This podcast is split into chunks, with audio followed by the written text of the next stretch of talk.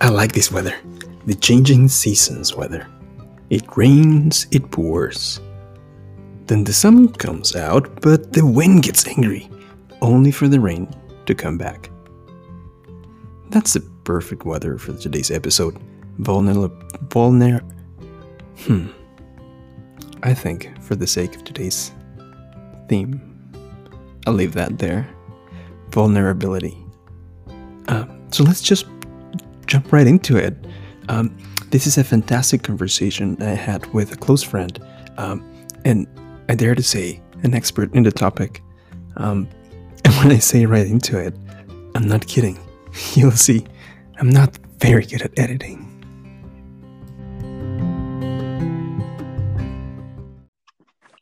I don't know. I'm, I'm actually really curious about your comment. Uh, not to put you on the spot, but I'm, I'm curious about um, what did you say about the uh, the shame of, of feeling um, being overpowered?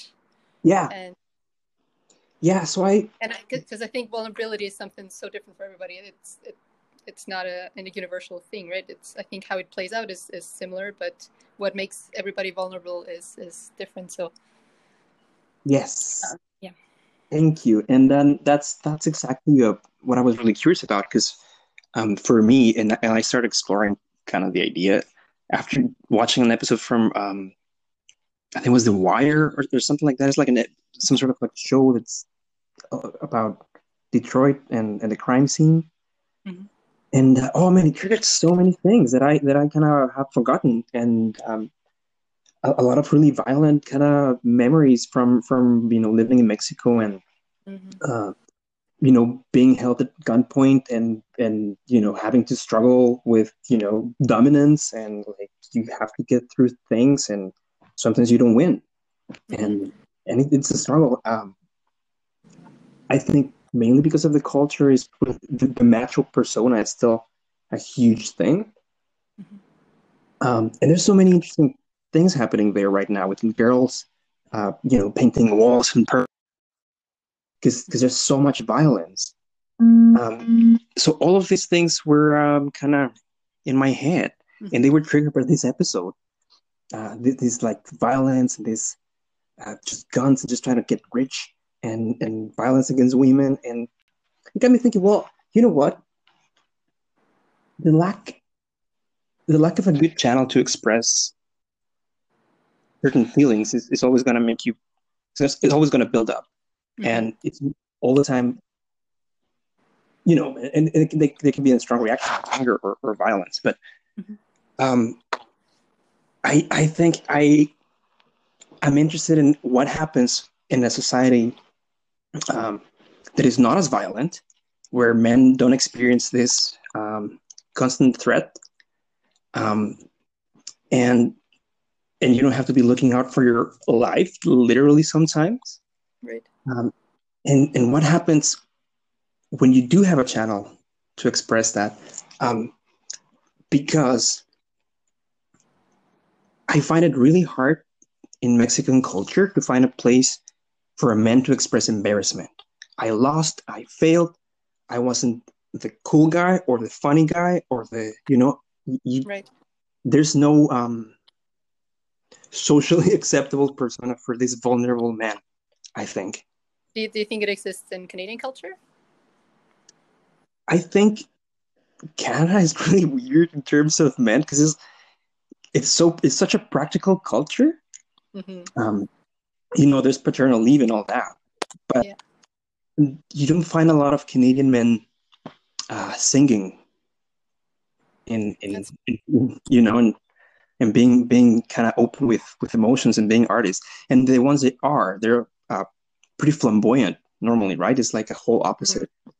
Yeah, um, not, There's not really there's not really a gray zone. It's either or. Yeah.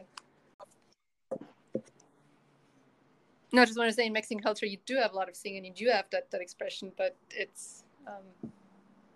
So there is a part of, of the culture which is talking about being really hurt by a woman, for example and and the only way to deal with it is is getting really drunk and these are songs in, in you know from bars. Kind of what kind of what sammy sings all these mariachi all these kind of well not mariachi necessarily but they're related to heavy heavy drinking and you know not not necessarily the most healthy way of coping with um, something like that. But it, i guess that would be that'd be one one channel that's kind of socially established. But I, I, I guess that's why the teenagers go through that phase too right? That's the the first acceptable phase of, of expressing your feelings and as a teenager have so many emotions and you don't even know how to deal with them so you just get drunk and then hope that they come out and do their thing somehow by themselves i guess. Very subconsciously i would say at least for me. Yeah of course you don't do that. You don't get drunk to express your emotions you get drunk because it's the only way you think you can be social. I don't know. Sometimes maybe it was just me. Oh god. Maybe. I don't know. That's what i mean. And i'm really glad you that's how you started the conversations because vulnerability is really different for everybody. And i think for me is is a collection of experiences where i was just shut down. And right now my my when i get angry it it, uh, it expresses as a bit of a like a throat pain right? Like it not, not being able to say. It's like ah fuck. And it's frustrating but but you know it's, yeah. it's um i don't know i don't know from your perspective. Yeah i tried to think about what makes me vulnerable and then i, I realized that the things that make me most vulnerable are or, or I tried to find an indicator of, of when vulnerability hits kind of and it's as soon as I start making excuses before saying something like, "Oh, don't worry, like this is not as as good as it could be," or you know what I mean, um, like putting a buffer between me and what's going to happen, what I'm going to do, that makes me vulnerable to kind of um, shelter. Poem, for example, I would always say, ah, "It's not that good. I'm not really a writer. It's just something I did," and uh, like you don't have to like ah. it. And all as soon as I start making excuses, I know it's a very good indicator that it's something that's really vulnerable obvious kind of but i didn't realize that before i mean definitely self being self-conscious about something I, that's that's yeah you know, and i read something really cool the other day it's like you know there's so many good people on the internet doing whatever hobby right like they're just so amazing at it and we kind of forget that it's okay to just do a thing a thing it doesn't have to be super good right you just start and and it may not go anywhere, but it's just you know you can still have a hobby even though you're not good at it. Um, but uh, I, I bring it up. It, it, came up in a conversation where um, I was talking to this this friend, and he said, um, "It's like, hey, have you ever like done this this you know running for as an exercise? Like it'd be good for you or something." He's like, "No, I was never good." And then, oh, have you ever done playing any sports like we were playing basketball outside. And he's like, nah, that was never good. He was just kind of sitting there smoking. It's like, okay, okay, but like, I mean, I was just playing with like Julia and Sandy, right? Like nothing competitive or anything. But it, but it was it was such a a self conscious part, I think, um, of of him, um, and he just just made these excuses that, that you mentioned. So yeah, no, I I, I think I understand. Yeah, I'm, I'm wondering if there's any culture that that allows failing or that allows well how does it work? Like in like europe just europe's pretty accepting these days right? They're pretty modern. I guess. I don't know. In terms of expression like uh, not necessarily gender or anything but you know just uh uh, you can see it like a French. But, but, but trying, trying and failing is I don't know. Like especially now with social media and everything, everything is perfect, right? Everybody's portraying their perfect life, just showing the perfect version of home and the perfect. True. I don't know. I feel, I feel like it's harder than ever to fail publicly or to just to try something for trying sake. Do you, know, yeah. do you know of Brene Brown? Because she's kind of the vulnerability guru, or she's like the one who made the word vulnerability modern again in the last couple of years. Have you heard of her? No, Brainy Brown. Brene Brown. It was like a TED talk she gave a couple of years ago, and now she has a podcast and like a huge following. And she's kind of the one who embraced vulnerability. She's a, um, a researcher who um, spent like decades researching connection, human connection, and um, wanted to get to the depth of it and oh. what kind of makes connection. And um, a lot um, hang on, I'm trying to quote her rightly. I didn't want to talk about her because I, I, know I'm gonna just mess up what she said, but I'm, I'm still gonna try it. um, she worry. said something like, um, so she tried to find out what connection is, and then came across this thing that kind of kept people disconnected, and it turned out being shame, and shame is nothing else than the fear of disconnection, she said. And so, so kind of not being, if you found out something about me that you don't Okay. like, then you, I'm not worthy of connection anymore. Oh, okay. Yeah, and makes and, makes of sense. yeah. underlying that is just pure vulnerability. So you Yeah. have to be vulnerable in order to have connection, which seems like really obvious too, but she just brought it to light, and that's why everybody wants to be vulnerable these days. Well, I guess it it it relates to a clan. Like if, if you're vulnerable, but okay. So what happens if your vulnerability, the thing you're self conscious or the thing you're ashamed about, fits with your clan? It's fine. But if it doesn't, that's I think that's when there's conflict, right? If it, Mhm. you know, it's it's if you're a bad, uh, I don't know, painter or you know, bad musician, but everybody else is a bad musician, that's fine. Everybody's just gonna play the music and whatever. But, but if you know, if, if it's a success, a very successful musician comes along and plays way better than you, it's gonna be like, oh well, you know, of course he, yeah, right. Or it's like, you know, your reaction depends on how how you feel about this, and and how important it is to you in your in this in this group, I guess, in this group that you're connected. Very interesting idea.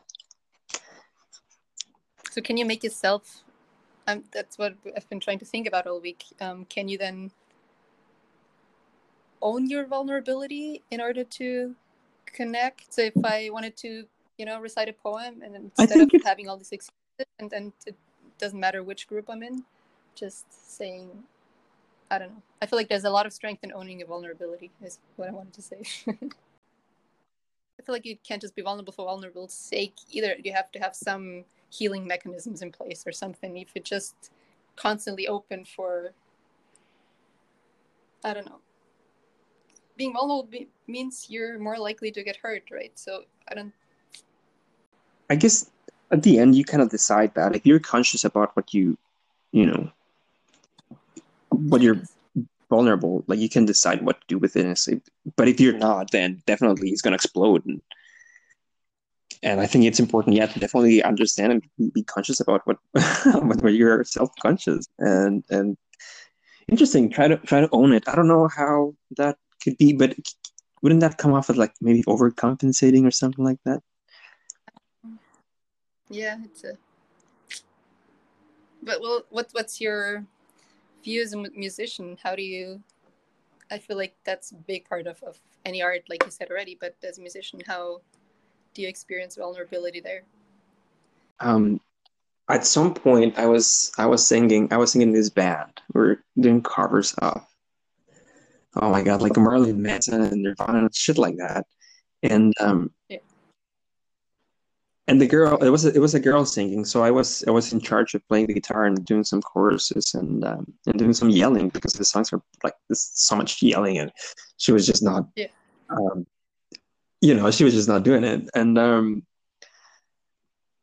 I feel like it, it took me a long time to get there. Like I, I had to practice a lot to get a sound that I was comfortable with before I was able to. And I had to do it that privately. I don't think I could have done that in public. And it was just such a bad sound at the beginning, right? and it, it might have been a bad sound at the end for someone, but at least I was comfortable with it. Um, Right. but I, I don't like something like like singing, for example. Oh my god, if somebody would just, you know, come at me after after a song, it's like, you suck. Oof, shit, that would be that would be really bad. I think. Um, I don't know how would I, I react to that. Um,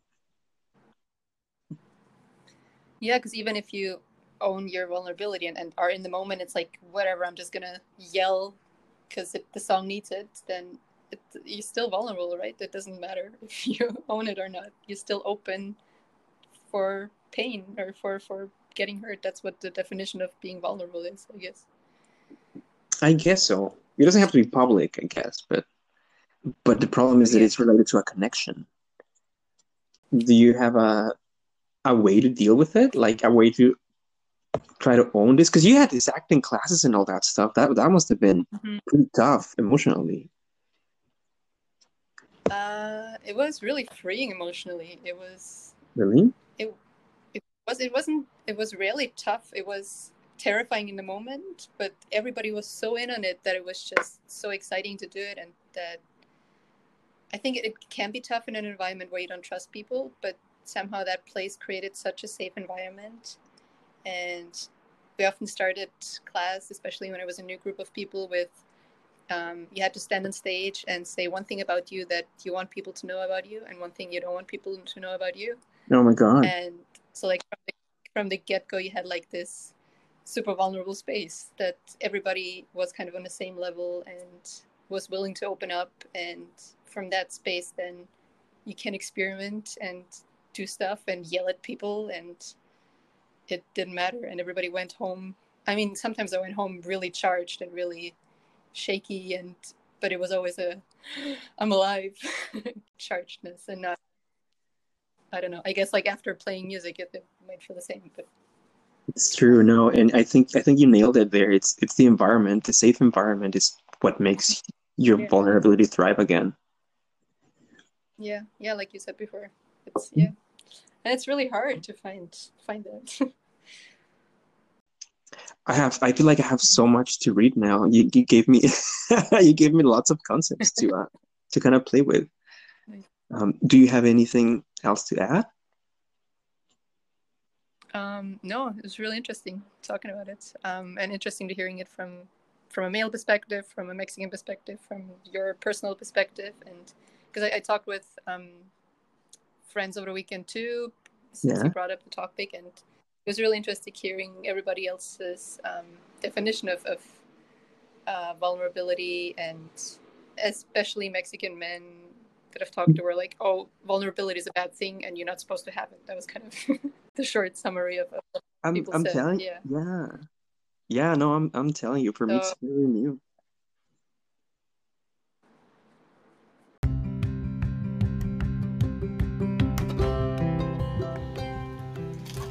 The concept of vulnerability.